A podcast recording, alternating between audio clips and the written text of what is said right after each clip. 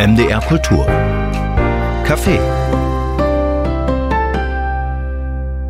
Mit Lud Elzermann, hallo und herzlich willkommen. Zu unserem heutigen Gast kann man schlicht und einfach sagen, egal was er macht, also ob er einen Kater spricht äh, in diesen sehr lustigen Animationsfilm, ob er ein Hörbuch liest, ob er den Boxer Bubi Scholz spielt oder einen Schwobler, äh, wunderbar parodiert in dem neuesten Känguru-Film, den Känguru-Chroniken. Es ist immer 100% Benno Fürmann. Und diesen Benno Fürmann kennen wir schon sehr lange, auch ich kenne ihn schon sehr lange, aber ich kenne ihn jetzt nochmal aus einer ganz anderen Richtung, habe über ihn sehr, sehr viel erfahren, nicht nur über sein Leben, da wusste ich auch schon einiges, denke ich mir, sondern auch über sein Denken, vor allem über das, was ihn ausmacht, was ihn prägt, äh, was ihn vielleicht auch quält, was ihn glücklich macht. Also plötzlich wissen wir richtig viel über Benno Fürmann und zwar dank seines Buches Unter Bäumen und das ist ein schöner Anlass, ihn mal wieder zu begrüßen. Hallo Benno, schön dich zu sehen. Hi, freut mich hier zu sein. Ich weiß ja nicht, ob 100% Benno Fürmann für einen Schauspieler ein Kompliment ist. Ja der, der, der Mann, den man in jeder Rolle sofort erkennt.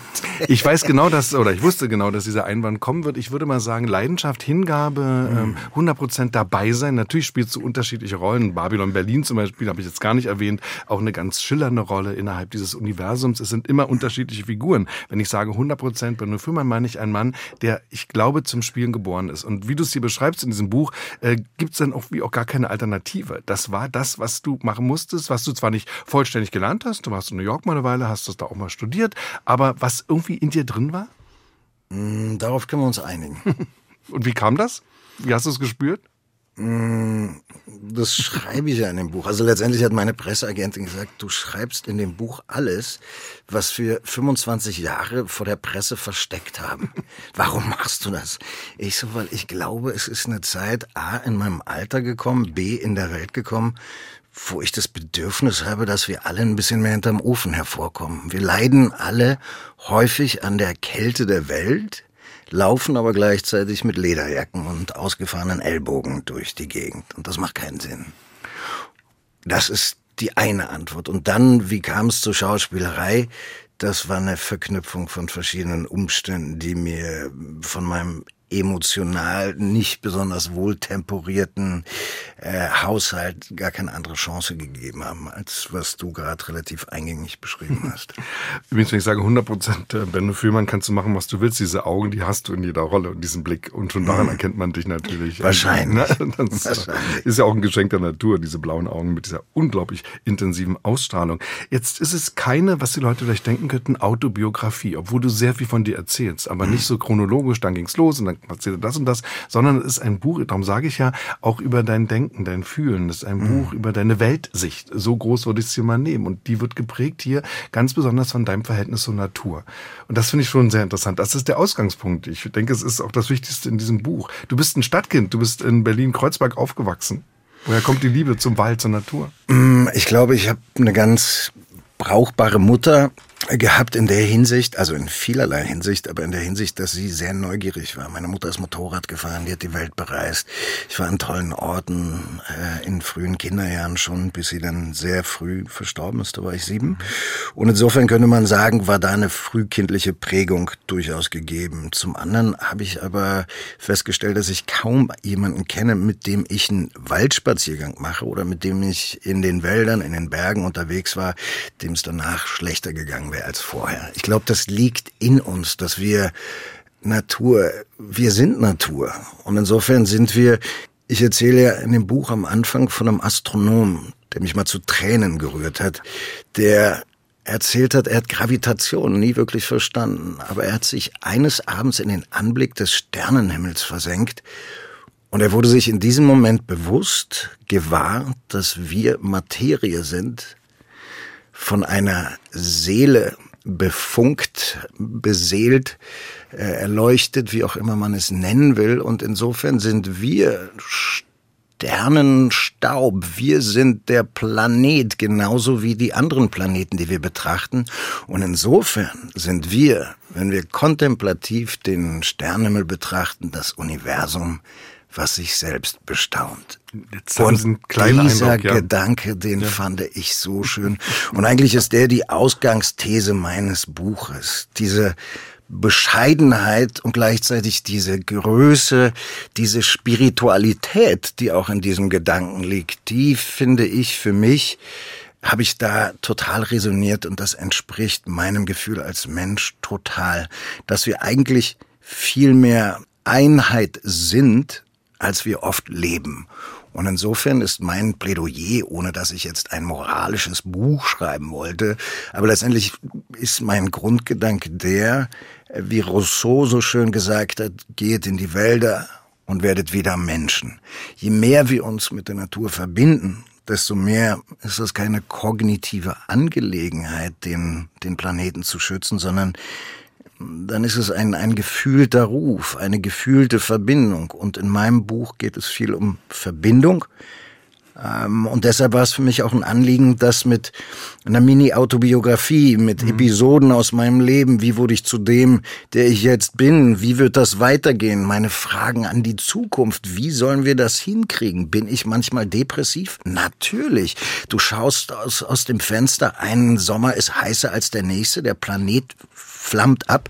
Wie soll man da nicht traurig werden? Möchte ich ein hoffnungsvoller Mensch sein? Ja, aber wie tariert man dazwischen?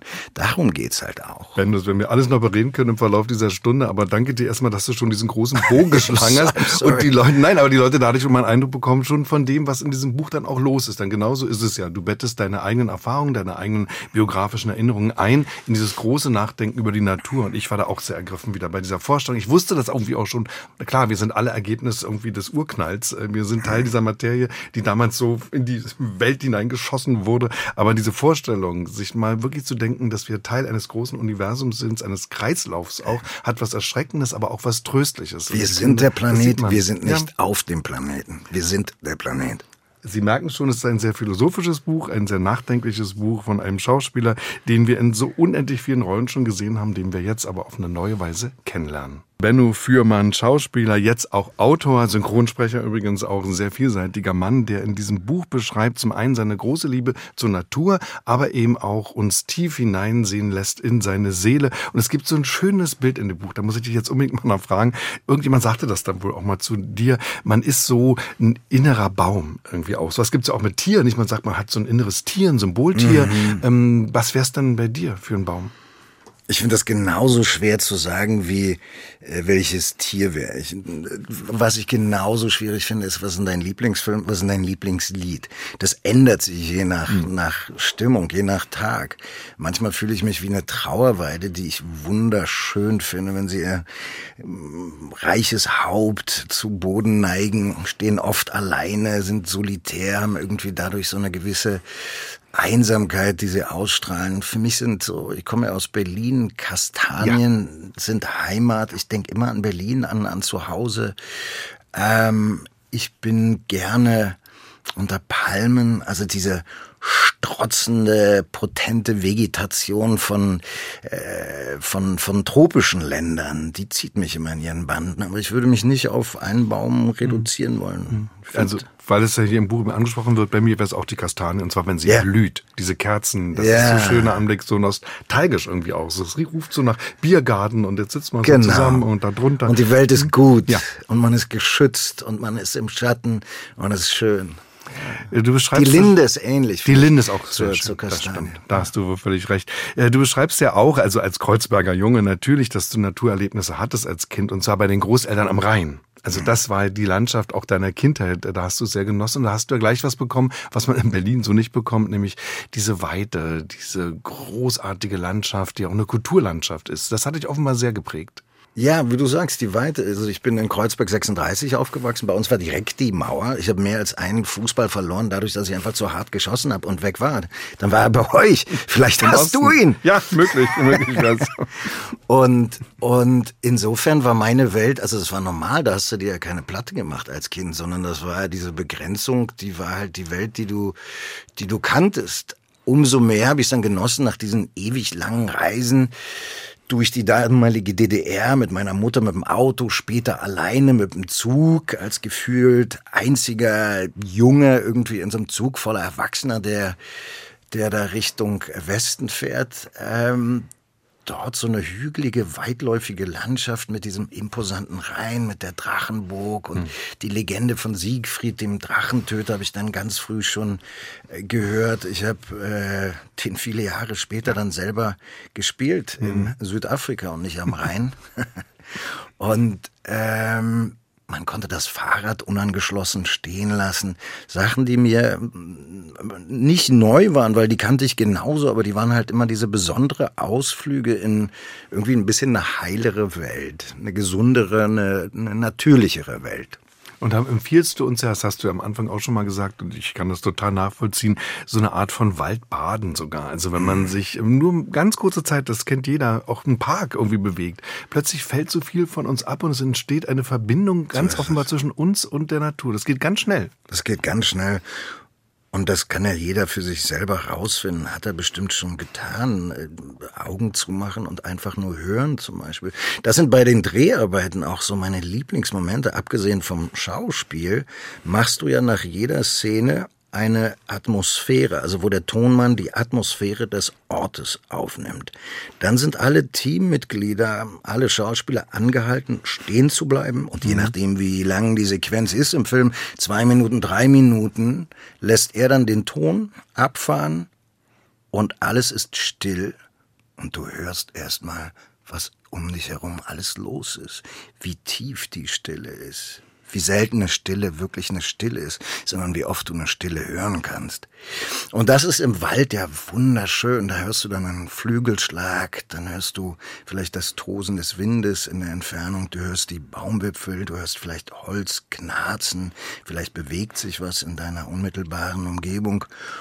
Und beim klassischen Waldbaden gehst du die Sinne dann durch. Also du machst es dann, ich habe mir die Schuhe ausgezogen, du läufst dann barfuß in wirklich alter Hippie-Tradition, Schritt für Schritt in Zeitlupentempo durch den Wald, so dass du deinen Zehen, deinem Fußgewölbe die Möglichkeit gibt, wirklich zu spüren, was ist denn da? Worauf stehst du denn eigentlich? Erde, die auf Erde steht. Da sind wir wieder. Und das Ganze haben wir dann in vier Stunden haben wir geendet mit dem, mit unserem sensibelsten Organ, nämlich der Haut. Und die sensibelste Stelle, die wir haben, ist die Innenseite unseres Mundes. Und ich habe dann, irgendwann war ich an Baumstämmen dran und habe äh, Zungen geküsst gefühlt. Ich habe mich wirklich verbunden. Und es ist äh, eine verlangsamendere Erfahrung. Also das erleben wir bei jedem ähm, Waldspaziergang, aber je mehr man dann wirklich sich auf die einzelnen Sinne konzentriert, sich einlässt, sich bewusst verbindet, desto tiefgreifender wird es. Und in Japan zum Beispiel wird das verschrieben ähm, und von der Krankenkasse übernommen, weil es bewiesenermaßen einen, einen Effekt hat auf unser System. Es äh, mindert das äh, Risiko für einen Herzinfarkt, äh, du wirst ruhiger, du kommst zum Entspannen und es ist regenerativ das Waldbaden, wir halten das nochmal fest, was auch ein Gegenmittel ist, und darüber schreibst du ja auch sehr offen, äh, für so eine gewisse Ich-Bezogenheit, die vielleicht beim Schauspieler, bei einer Schauspielerin auch zum Beruf gehört, nämlich sich selbst zu beobachten, ja auch immer umsorgt zu sein, wenn du am Set bist. Man will auch, dass das alles gut läuft, man will, dass du dich gut fühlst. Äh, du bist jemand, der natürlich ja umsorgt wird äh, von den Leuten, die auch nur dein Bestes wollen. Und ich habe immer beim Lesen das Gefühl gehabt, da schaust du schon auch ganz genau hin und weißt das natürlich auch. Und da sind solche Meditationen, sind es ja dann ganz gute Gegenmittel? Total. Weil wenn du dich nur in der Filmblase ja. bewegst, dann hast du, ich bin dann auch irgendwann müde von ich, ich, ich. Auf der anderen Seite, wenn ich drehe, brauche ich ich, ich, ich. Ich brauche optimale Bedingungen, so wie meine Kollegen auch. Äh, Ruhe, äh, Schlaf, äh, der Fokus. Ähm, es stört einfach, wenn Leute dir nicht die Ruhe gewähren und, und den Raum geben, damit du im Idealfall etwas kreieren kannst, was es nicht gibt, was viel mit Gefühlen, mit Einlassen, mit, eine Welt erzählen, die du selber im Moment erspürst. Und dafür willst du natürlich optimale Bedingungen haben. Da finde ich es auch okay, dass ich sage, ich brauche das, ich brauche das, ich brauche das. Und danach aber wieder, was weiß ich, wenn ich mit Gruppen im Himalaya unterwegs war oder so, danach wie alle anderen zu leiden und nicht ich, ich, ich, sondern der Berg ist größer als wir alle. Es ist für uns alle wahnsinnig anstrengend ähm, diesen Berg zu erklimmen. Und ein, ein Feuer ist für uns alle das gleiche Feuer. Und du merkst, wie abhängig du bist auch hier von den äußeren Umständen. Mit der gleichen Demut, mit der gleichen Dankbarkeit, aber ähm, auf eine Art und Weise, die anders erdet, die verbundener ist, die nicht viel mit Egozentrik oder mit die Rolle und ich, sondern du ordnest dich. Wobei, jetzt rede ich mich gerade. Ich wollte, du ordnest dich unter, du ordnest dich der Rolle jeder gute Schauspieler ordnet sich der Rolle unter. Da geht es nicht um ihn, sondern es geht um die Figur. Und wenn du dich zu sehr um dich selbst kümmerst, dann hast du was falsch verstanden. Aber in der Natur ist es, ähm, ich krieg diesen Gedanken nicht zu Ende, ein Aufgehen im Ganzen. Das ist es in einem guten das, Theaterstück auch. Aber du sagst immer das Wort Demut, das schreibst du auch ganz Aber oft. du hast auch als Schauspieler eine Demut vor mhm. der Rolle. Du solltest mhm. vor jeder Rolle Demut haben. Je länger ich rede, desto mehr merke ich, ich weiß überhaupt nicht, was ich sage gerade. Weil je mehr ich drüber rede, deiner Einleitung folgend, desto mehr wird mir die Analogie klar und nicht die Gegensätzlichkeit. Aber um das jetzt mal zum logischen Ende zu bringen, weg vom Ich hin zum Wir und zur, zur Demut, zum, zur Hingabe verbindet beide Elemente total. Also beide Lebensbereiche meines Lebens. Das ist das, die, die logische, bei, bei dem einen muss ich weniger über mich reden und wie das für mich war, Interviews und so weiter. Und ich sehe mein Gesicht nicht, sondern ich sehe den Berg, ich sehe dich, mhm. ich treffe meine Leidensfähigkeit, äh, ich bin, ich, ich, ich versinke in der Natur und muss nicht um meine Erfahrung in der Natur zirkeln. Das muss ich natürlich bei der, bei der Schauspielerei tun. Das, war ein interessanter Diskurs für mich Jetzt selber. Jetzt hast du den Kreis noch geschlossen tatsächlich, lieber Benno. Unter Bäumen, darin beschreibt er zum einen sein Verhältnis zur Natur, aber auch zu sich selbst. Natürlich sind es auch biografische Skizzen, autobiografische Skizzen, was du da beschreibst. Und ich habe das Wort, ich nehme es jetzt doch nochmal auf, schon ein paar Mal jetzt gehört aus deinem Mund, habe es auch gesagt, nämlich Demut. Mhm. Und das ist wirklich eine Haltung, die ich äh, sehr schön finde in deinem Buch, weil wir es gerade auch gemerkt haben, es sind ja jetzt nicht ewige Wahrheiten, die du da verkündest, sondern es ist so ein Nachdenken. Und dazu gehört zum Beispiel auch ein selbstkritischer Blick. Du hast jetzt immer wieder gesagt, dann bin ich hochgestiegen, diese riesigen Berge, da musst du aber erstmal hinfliegen, sonst kommst du da nicht hin. Äh, oder nach Südafrika, um da zu drehen. Du fliegst, äh, du bist unterwegs, du drehst Filme, auch das ist äh, für die Umwelt nicht immer das Allerbeste. Selbst ein Lagerfeuer, was du mit Freunden machst, beschreibst du als eine ja, Freisetzung von CO2. Genau. Das ist im Buch aber alles mit drin, dieses Nachdenken und auch dieses ja, Zweifeln. Ja, ich bin ja kein Experte. Ich bin, ich glaube, wenn ich von Verbindung rede, verbinden uns die Fragen viel mehr als die Antworten, weil die Antworten haben die wenigsten von uns, wenn wir ganz ehrlich sind. Das hat mich gerade bei Corona auch wahnsinnig genervt, dass jede Seite hatte eine Brille auf, die eine kohärente Sicht ergab und man schreit sich über die Gräben an, aber bringt doch nichts. Danach gehen wir alle einsam und traurig nach Hause, bestätigen uns in unserer eigenen Blase, wie blöd der Rest der Welt ist und weiter geht's. Aber Spaß machen tut es ja nicht. Und insofern ist das für mich eine Hingabe an meine Fragen. Wie kriegen wir das hin? Einerseits äh, bin ich Vater einer 20-jährigen Tochter, da kann ich ja sagen, nicht sagen, flieg nicht, wo ich das die letzten 50 Jahre ausgiebig gemacht habe. Ich will auch, dass meine Tochter die Welt sieht. Auf der anderen Seite weiß sie natürlich, weiß ich natürlich, dass jede Handlung heutzutage bewusst eingebettet sein will, weil sie in einem größeren Kontext steht. Es geht nie nur um uns, sondern die fünf Flugreisen pro Jahr, die ich mache, die betreffen dich, die betreffen den Jungen in der Sahelzone genauso äh, wie den Menschen in Peru. Es geht immer um uns alle und ich plädiere für ein Bewusstsein, nicht für ein Entweder-Oder, sondern dass wir es uns einfach nicht so einfach machen und trotzdem freudvoll auf dieser Welt leben. Ich will ja auch den Planeten feiern in diesem Buch, diese Schönheit. Ich könnte nicht ohne noch fremde Kontinente zu besuchen leben. Natürlich könnte ich leben, ich würde es aber nicht wollen. Aber ich habe mein Flugverhalten maßgeblich verändert über die letzten Jahre, weil wir leben nicht mehr in den 80ern. Eigentlich ging es damals schon nicht mehr. Heute geht es überhaupt nicht mehr, weil wir wissen alle alles. Deiner Tochter, so ist das Buch ja auch gewidmet und es gibt sehr schöne Passagen über sie gerade, äh, die sehr berührend sind und wo man auch die väterliche Liebe merkt, aber auch merkt, so ein Kind zu haben verändert ja auch. Also all die Dinge, die du jetzt beschreibst, haben auch damit zu tun, dass du Vater bist und vielleicht dann doch anders nachdenkst. Äh, Schauspielerei versus Naturerfahrung, mhm. da bist du bei, da ist nicht ich, ich, ich, was du bei der Schauspielerei hast. Das war ja unser, unsere Ausgangsthese. Bei, du, du schmierst Brote, egal ob du müde bist oder nicht. Du fährst zur Schule, egal ob du müde bist oder nicht. Ein Kind ist das Erdenste, was du, was du machen kannst. Und das hast du im Buch auch sehr, sehr schön und sehr anrührend beschrieben. Wie auch, und damit bleiben wir noch mal ein bisschen bei den Zweifeln und den Einschränkungen, du ja auch sagst, diese Naturliebe ist aber auch nicht grenzenlos. Und ich muss dir sagen, ich habe zum Beispiel eine richtig schöne, satte, schwer zu erklärende Spinnphobie. Ja. In der Natur geht's übrigens. Also wenn ich so im Garten bin, draußen geht's, im Haus äh, macht's mich panisch leider. Also sowas ähnliches beschreibst du ja auch nicht als Ich finde es so schön, dass du gegen ja? das Klischee gehst, weil oft sind's ja die femininen Bewohner ja. unseres Planeten. Ne? Ja. Also nicht, dass ich nicht auch meine Femininität hätte, aber hört man selten selten aus einem ja, männlichen Mund. Ist das einfach so. Ich finde ich schön zu hören. Zu. Aber du beschreibst das ja auch, dass es durchaus Grenzen gibt bei dir, der Liebe zur Natur. Total. Also solange ich nicht erleuchtet bin, muss ich ja das eine hässlich finden können, um das andere schön finden zu können. Und weiß ich nicht. Also ich bin immer wieder so eine Stadttaube, da jaucht sich jetzt nicht vor Verzückung. Oder ich weiß auch mal, wie ich in so einem Fichtenwald rund um Berlin in Brandenburg spazieren gegangen bin und so. Ich dachte, ist das alles monochrom, ja. langweilig, eintönig.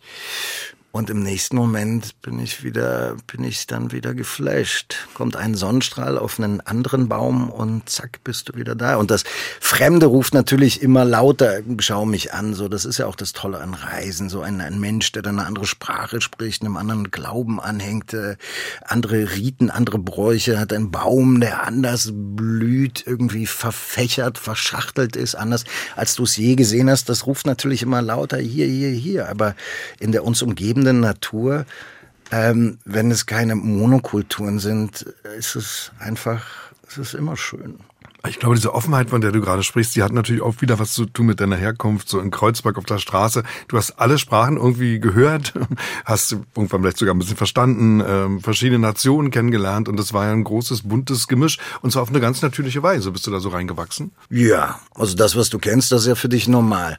Ich habe jetzt als Kind nicht die ganze Zeit gedacht, ist es toll, dass ich in so einer multikulturellen Schulklasse bin, wo alle Eltern verschiedene Migrationshintergründe haben, sondern das war einfach so. Mein Vater hat eine Kroatin geheiratet. Mein bester Freund war ein adoptierter Koreaner, dessen Vater ein deutscher Arzt war. Mein anderer bester Freund war ein Kurde und so weiter und so fort. Das heißt, das war Standard und da fühle ich mich eigentlich relativ beschenkt oder sehr beschenkt, weil ich musste mir das nicht großartig erkämpfen, sondern die Brille war von Haus aus weit. Könnte es sein, dass auch deine Spiellust damit was zu tun hat? Also höchst unterschiedliche Menschen zu erleben und auch immer zu überlegen. Ich weiß, du machst zum sehr gut auch so Dialekte nach und so. Das kannst du ja perfekt. Kann ich nicht beurteilen, weil ich weiß ja nicht, wie ich wäre, wenn ich jetzt andere Eltern gehabt hätte in einem, in einem kleinen mhm. Dorf, was irgendwie ganz abgeschieden gewesen wäre. Mm, ich weiß nur, dass ich es immer stimulierend fand, Menschen kennenzulernen und zu wissen, irgendwann in unseren Grundbedürfnissen sind wir alle ähnlich. So wie wenn wir Hunger haben, wenn wir Durst haben, dann wollen wir uns laben. Wenn wir verliebt sind und das nicht erwidert wird, sind wir traurig. Keiner will alleine sterben und so weiter und so fort. Ähm, aber wie wir das leben, äh, unter welchen Verabredungen, wie unterschiedlich äh, gerade von Großzügigkeit sind, vom Umgang mit dem Tod, vom Glauben, äh, von, von der Lebensführung, das fand ich immer extrem stimulierend. Und das ist so geblieben. Und diese Neugierde und Wachheit braucht man natürlich ganz besonders als Schauspieler. Es werden sicherlich, ne, es werden sicherlich auch ein paar Leute sagen, ja, Film kommt gar nicht genug vor. Also da kannst du noch mal ein Buch schreiben. Es kommen einige Arbeiten vor, die für dich wichtig sind. Ja. Äh, aber so, es ist jetzt keine Filmografie dabei nee, oder so ein Blick nicht. auf dein Gesamtwerk. Weil das ist ja eh irgendwie die, die Welt, in der ich meistens unterwegs bin. Insofern geht es für mich eher um das Suchen und Finden meiner Hoffnung, meine Lust am Leben, meine Sehnsüchte teilen und meine Fragen in der Jetztzeit, wie wollen wir das zusammen hinkriegen, so dass es keine depressive Angelegenheit ist, der Planet geht unter, oh Gott, oh Gott, was machen wir, sondern diese, diese Farbe in mir gibt's, aber zusätzlich gibt's ganz andere Spektralfarben, mit denen ich mich auch beschäftigen will.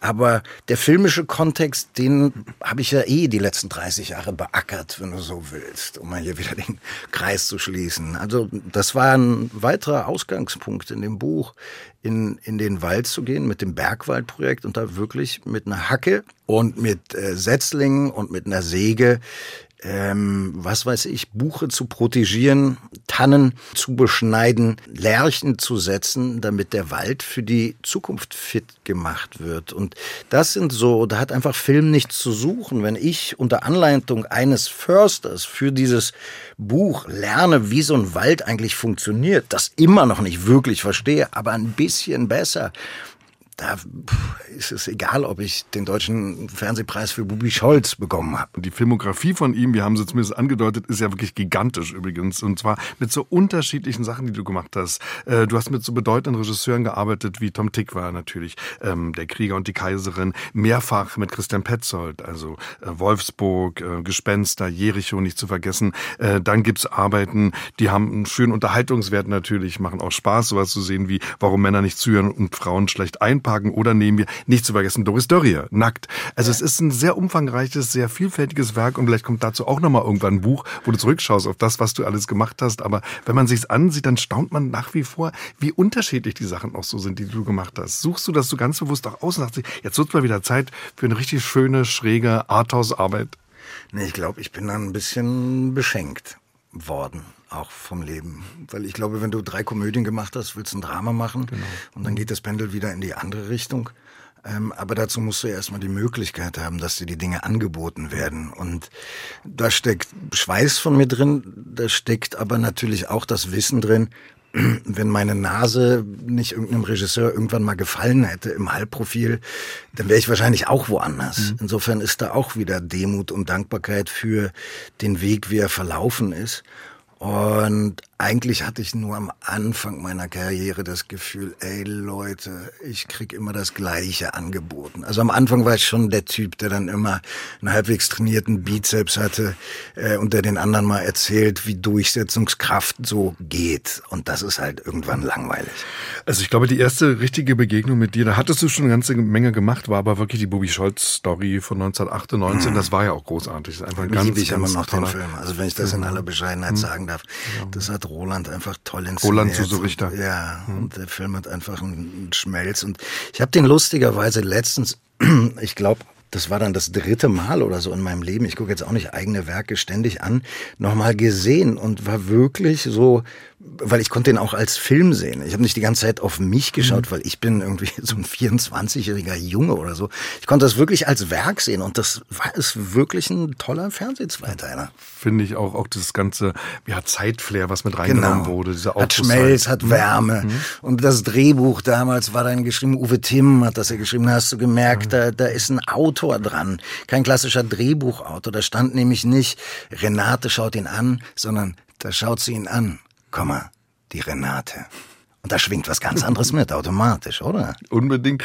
Und was aber da schon natürlich anklingt, du hast es auch angedeutet, ist eben diese sehr physische Seite auch. Und das ist im Buch ja auch drin. Und ich habe mir oft überlegt, mein Gott, bin ich froh, dass ich da nicht mit muss, zum Beispiel, wenn du in hm. diesen Bergen da rumkraxelt, dich ja, auch ja. verletzt und äh, Schmerzen erleidest. Das beschreibst du ja schon auch sehr genau. Da sind schon sehr dramatische Augenblicke dabei. Und da gebe ich auch ehrlich zu, äh, als Stadtmensch lehne ich mich da zurück und sage, gut, dass ich das nicht machen muss. Du lieferst dich immer wieder auch diesen Erfahrungen aus. Warum? Weil ich glaube, eine große Lust habe, mich zu spüren. Das kann ich in der, in der Stadt auch. Aber in dem Moment, wo ich meine Komfortzone verlasse, mhm. wird es natürlich auch spannend, weil dann trifft die Leidensfähigkeit auf den Willen und das macht mir nicht immer Spaß. Und oft war ich auch von Menschen umgeben, wo ich dachte, ich bin hier einfach viel zu weich für diese Veranstaltung. Jeder ist die härtere Sau als ich. Ich kann ja nicht mithalten. Also es ist jetzt nicht so, dass ich immer denke, hier, so läuft's, Jungs, und ich gehe voraus, sondern ich bin ja viel auch alleine mit Bergführern unterwegs gewesen, die das als Broterwerb machen, die einfach ein Gefühl, gefühlt äh, für Temperaturen, äh, für lange Strecke, für steile Aufstiege eine ganz andere Leidensfähigkeit und Grundausstattung haben als ich, der da hinterher taumelt und denkt, oh Gott, oh Gott, oh Gott, oh Gott. Dann sind diese Momente aber immer wieder aufgefangen worden von, oh mein Gott, wie schön das hier ist, wie entsättigt. Und das ist genau wie du sagst, die Spreu trennt sich vom Weizen, weil ja. das muss man wollen. Insofern wird's ab einem gewissen Punkt wird sehr still und da sind wirklich nur noch die Leute, die das wollen. Die bringen in der Regel eine gewisse Ethik mit sich, eine gewisse Moral, eine gewisse charakterliche Enteignung und das macht mir dann schon viel Spaß. So in die, die, die Stille wurde für mich auch immer wichtiger und je weiter du dich von der Zivilisation entfernst, desto ruhiger wird's in der Regel. Es sei denn, du gehst in den Dschungel, was nie so meine Lieblingsbaustelle war. Da bin ich auch mit dir bei deinen Spinnen und da ist mir einfach zu viel Zeug, was in ihr. Die wollen alle Körperteile, auf die ich ja wo ich den Zugang verwehre. ähm, auf jeden Fall ist zum Beispiel sehr eindrucksvoll so eine Schilderung, du wanderst durchs Hochgebirge, ich glaube, es ist Himalaya, ja. äh, mit 40 Grad Fieber. Und 41. Weißt, 41, na, gut, ich. Dann, na klar, und dann bist du irgendwann in dieser Berghütte und ich dachte, um Himmels Willen. Ja, äh, aber das war auch bei mir, das war bei mir und darüber schreibe ich auch in dem Buch, es war ein Moment, ein Punkt, wo ich dachte, es ist, das ist doch reines Ego, dass du hier irgendwie der geile Typ sein willst, der auf 6000 Metern der Welt zeigen will, wie, wie, wie, dass er auch das wuppt, während ich mich eigentlich total empfindlich, hochsensibel, viel zu weich, überhaupt nicht überlebensfähig gefühlt habe, weil da oben überlebst du nur mit Ausrüstung. Und dann denkst du, warte mal, der Everest ist noch mal 2900 Metern Höhe. Nie im Leben, hm. nie im Leben. Also meine Leidensfähigkeit, die, die, die treffe ich äh, oft genug und die ist nicht immer gleich weggewischt. Und es kommt dann noch mit etwas dazu, was du auch sehr aufrichtig beschreibst. Ich glaube, was viele Künstlerinnen und Künstler kennen, nicht nur ihr, nämlich äh, dieses Hochstapler-Syndrom nenne ich das mal. Du sagst mal irgendwann, ich bin in vielen Sachen ganz gut. Also zum Beispiel ja. beim Klettern auch so. Aber eben kein Meister. Ja. Und äh, dieses Manko vielleicht auszufüllen, diesen weißen Fleck, äh, diesen Gap, äh, diese Schlucht zwischen Meisterschaft und ganz gut sein, vielleicht ist es auch das, was sich immer wieder anstachelt. Es mag sehr gut sein, dass ich Lust habe, etwas zu machen, was ich noch nicht gemacht habe, weil es für mich dann auch eine Amplitude darstellt. Das aber auch nur bis zum gewissen Punkt. Also ich bin jetzt auch kein Adrenalin-Junkie, der die ganze Zeit dann Paragliding und äh, Free Solo klettern muss, könnte ich gar nicht, würde ich sofort runterfallen, wäre ich sofort tot. Ich war nie ein guter Kletterer. Ich liebe einfach bloß entlegene Orte in der Natur. Insofern ist das Seil manchmal mein, mein Freund. Aber ja, wahrscheinlich ähm, ist der, dass das Neuland und bisschen auch ein gesundes, natürlich spielt auch Ego und ich beweise mir natürlich auch was. Und ich will natürlich nicht gleich aufgeben. Ich will natürlich den Meter gegangen sein, den ich vorher noch nicht gegangen bin. Da gibt's aber halt auch ein, so eine gesunde Mischverhältnis zwischen das kann ich noch leisten oder hier bin ich nur noch im roten Bereich und mache das nur noch, um es gemacht zu haben. Und das brauche ich für mein Ego dann auch nicht. Und da war die 41 Grad, äh, sieben Stunden auf einer 5.500 bis 6.000 Meter Höhe laufen, definitiv äh, ein Tag, den ich nicht brauche und wo ich auch kein geiler Typ sein muss oder wollte. wo ich mich auch gefragt habe, ob man da nicht doch praktisch gesehen schon tot ist. Mit einem ich habe fiebersenkende Mittel genommen, ah, ja. aber eigentlich bist du ja in einem Zustand, wo du nicht vor die Tür Tür gehst zu Hause. Und eigentlich wollte ich nur eine Umarmung und jemand, der sagt, Mensch, das ist aber krass, finde ich, oder? Ich so, ja, mir geht's nicht so gut heute. Einen heißen Tee und stattdessen wankst du über Gletscher. Brauche ich nicht nochmal. Aber ähm, wie so vieles, danach lässt sich natürlich unheimlich gut davon berichten. Klar, eine tolle Story in deinem Buch, ganz klar. Benno, wir haben schon über einiges gesprochen. Du hast vorhin so schön beschrieben, wie es immer leiser um dich herum wird, was auch so eine wichtige Erfahrung in den Bergen ist. Das gilt aber auch für bestimmte Augenblicke in deinem Leben, von denen du auch hier sehr ehrlich schreibst, äh, wo es leise um dich herum geworden ist, wo auch das Alleinsein dann da ist und zwar durchaus als quälende Erfahrung. Du hast es vorhin schon mal gesagt. Ich glaube, so ausführlich hast du es aber noch nie geschildert wie in dem Buch. Deine Mutter stirbt, da bist du sieben Jahre alt, dein Vater stirbt, der ist, bist da bist du 15 Jahre alt. Äh, diese Erfahrung früher Verluste zieht sich auch durch. Auch andere lieben Menschen, Großeltern sterben und verlassen dich. Und du beschreibst dann auch sehr genau, wie dich das überfordert hat. Das sind nicht Erfahrungen, wo du im Nachhinein sagst, großartig, bin stärker geworden und weiter geworden, äh, habe einen anderen Blick auf das Leben, sondern das ist auch eine Erfahrung von deutlicher und verständlicher Überforderung. Ja, und ich glaube, jeder, der das erlebt hat, ähm, und je jünger wir sind, desto fragiler sind wir, wird wissen, wovon ich rede, wenn man sagt, der Tod ist einfach die krasseste Unterbrechung einer Verbindung, die man sich vorstellen kann. Die übersteigt unser Fassungsvermögen und die De Definition von Trauma ist, dass da mehr auf ein System einwirkt, als das System in dem Moment verarbeiten kann. Und insofern habe ich da sehr früh schon gelernt, auch dass eine Menge Dinge jederzeit passieren können und dass das Leben bei aller Schönheit und Wärme auch eine äußerst brutale Angelegenheit sein kann.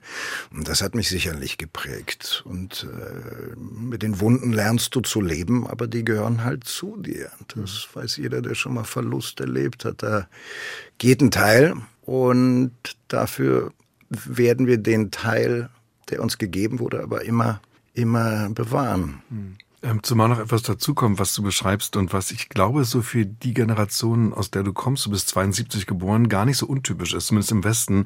Äh, diese Eltern, der Vater war dann doch noch da, bis du 15 äh, warst, sind so 68er. Und das ist eine mhm. Erfahrung, das höre ich ganz oft übrigens so von, von Leuten, die sagen, ja, die haben auf der Straße für die große Gerechtigkeit der Welt gekämpft, das war ihnen ganz wichtig und Fahnen geschwenkt. Aber was so in der Familie passierte, was den Einzelnen betraf, da hatten sie oft keine Zeit oder gar keinen Blick dafür. War das bei euch ähnlich? Na, die politische Brille war dann teilweise relevanter als das, was ich glaube, was den, den, den Kit jeder gesunden Beziehung ausmacht. Das ist die Nachsichtigkeit, die Liebe, das, die zwischenmenschliche Wärme, die wurde in dieser Epoche so wichtig, die politische Zäsur und so wichtig, das war, was man sich damals auf die Fahnen geschrieben habe, weg vom verkrusteten System der Adenauer Zeit hin zu einer moderneren, gleichberechtigteren Gesellschaft, äh, auch war. Also sehr war da auch äh, teilweise eine Härte und ein, ein äh, eine gewisse Unflexibilität innerhalb des Systems der Fall. Und da war mein Vater durchaus ein, ein Vertreter von. Bei allem, was ihn sonst an Wärme ausgemacht hat, konnte das äh, in gewissen Momenten vollkommen über Bord geworfen werden. Und da habe ich mich teilweise als Kind in intellektuellen Konstrukten und in pädagogischen Systemen gefangen gefühlt. Und hat das, äh, diese Erfahrung, also der frühe Verlust, aber eben auch diese gewisse Härte, sage ich mal, vielleicht der mhm. Mangel an Wärme auch dazu geführt, dass du so relativ früh, wenn ich das sehe, doch zu einer eigenen Verantwortlichkeit für dein Leben gefunden hast. Das heißt jetzt nicht ganz zielstrebig, das bist du, glaube ich, nicht unbedingt gewesen. Also gerne Sachen abgebrochen und mal versucht und so, aber mhm. äh, verschiedene Berufe hast du auch gehabt. Aber so ein Gefühl für deinen ja, eigenen Wert, na, ich glaube, den musste ich mir halt auch selber holen. Also wenn deine Mutter mit sieben stirbt, ist ja da die die die die Wärme der Mutter äh, weggebrochen. Dann war mein Vater ein ein toller Vater, der mir äh, sehr viel der mich sehr früh schon zur Selbstständigkeit erzogen hat, aber wo ich auch jetzt nicht immer jederzeit andocken konnte, sondern der war halt auch sehr in seiner Welt. Insofern war so einen eigenen Kompass zu entwickeln zwangsläufig ein äh, Überlebensthema für mich, wie für viele andere auch. Und vielleicht kommt aus ähm, dieser Erfahrung, was du auch im Buch ja immer wieder beschreibst, äh, dieser ja, Wille, eben nicht immer recht zu haben, so würde ich es mal nennen, äh, zu verstehen, dass der andere auch recht der hat. So eine, Willen ja, nicht immer ja, recht zu haben, das, das finde ich toll formuliert. Ne? Das ist eine Entscheidung im Leben, glaube ich, äh, und, und auch zu akzeptieren, dass ja. Weichheit, Nachgeben, äh, Verständnis unbedingt dazugehört. Denn das zieht sich ja durch die ganze Erzählung, finde ja. ich. Ja, ich habe vor allem, glaube ich, in meinem Lebensweg und dadurch, dass ich irgendwann dann auch mh, mm, keine Lust mehr hatte auf ich alleine, ich mache die wichtigen Dinge mit mir selber aus, weil das Leben hat mir beigebracht, dass auf Menschen kein Verlass ist und so weiter. Ich hatte da irgendwann keine Lust mehr drauf, sondern habe dann ab einem gewissen Alter auch angefangen mit innerer Arbeit, mit Meditation, mit Selbstreflexion und habe mehr denn je über die Jahre meine weichen Seiten willkommen mhm. geheißen und wollte irgendwann auch die Lederjacke ausziehen, weil da drin kann es manchmal sehr kalt sein. Ich kann man auch sagen, der Unwille, immer recht zu haben ginge auch. Denke gerade so drüber nach über die Formulierung. Bei Eine ganz tolle Formulierung. Mir gefällt die. Ich bin noch die, bei der ersten. bei der ersten. Ja.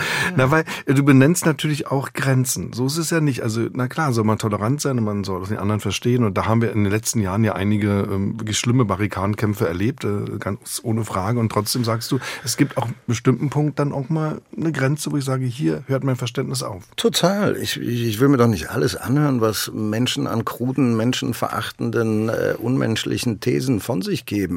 Auf der anderen Seite möchte ich jemand aber auch nicht auf 2D reduzieren, ihm seine Menschlichkeit absprechen, weil er gerade politisch aus einem anderen Lager kommt als ich, sondern die Welt ist kompliziert und komplex und das miteinander auszuhalten, die unterschiedlichen Stimmen in uns, Da musst du jetzt gar nicht den, den Raum mit Leuten voll machen, sondern mir reicht es, und vielleicht bin ich deshalb für meinen Beruf halbwegs geeignet, was ich an Stimmen, an Unterschiedlichkeiten in mir habe, an, an Widersprüchlichkeiten. Und das im Großen zu leben, auch in der Welt da draußen, ist die Aufgabe von jedem Einzelnen von uns, bis zu dem Punkt, wo es unmenschlich wird, wo du sagst, nee, sorry, so redest du nicht mit meinem Bruder. Und wie bewahrt man sich, ähm, auch das ist etwas, worüber du nachdenkst, wir alle natürlich nachdenken, nach jetzt so heftigen oder in so heftigen Krisen, die wir gerade sind, wie bewahrt man sich da die Hoffnung? Ich glaube, je mehr wir uns verbinden, je mehr wir in der Natur sind, je mehr werden wir uns sensibilisieren. Ich glaube, je mehr wir uns anderen Menschen öffnen, je mehr werden wir uns sensibilisieren oder resensibilisieren. Und ich glaube, die Zeit der Härte ist vorbei. Wir müssen hin zu mehr Ausatmen, Hingabe, Demut, fühlen, was wirklich los ist unter unseren Gedanken, die die ganze Zeit einordnen, was gut ist, was falsch. Das Leben ist mehr als richtig und falsch. Das Leben ist keine rationale Angelegenheit. Benno, ich danke dir ganz herzlich. Ich merke schon, wie das wirkt auf mich irgendwie. Ich rede auch viel langsamer, merkst du, als sonst. Ne? Wir, haben uns verlangsamt. Ja, wir ja. haben uns verlangsamt im Gespräch, natürlich über Bäume, aber auch über dein Leben. Benno Fürmann, die schön. Natur, mein Leben und der ganze Rest. So heißt das Buch bei Gref und Unze erschienen, Unter Bäumen. Benno, ganz herzlichen Dank für den Besuch bei uns und alles Gute dir. Danke. Danke, gleichfalls. Alle unsere Gespräche finden Sie auf mdrkultur.de und in der ARD Audiothek.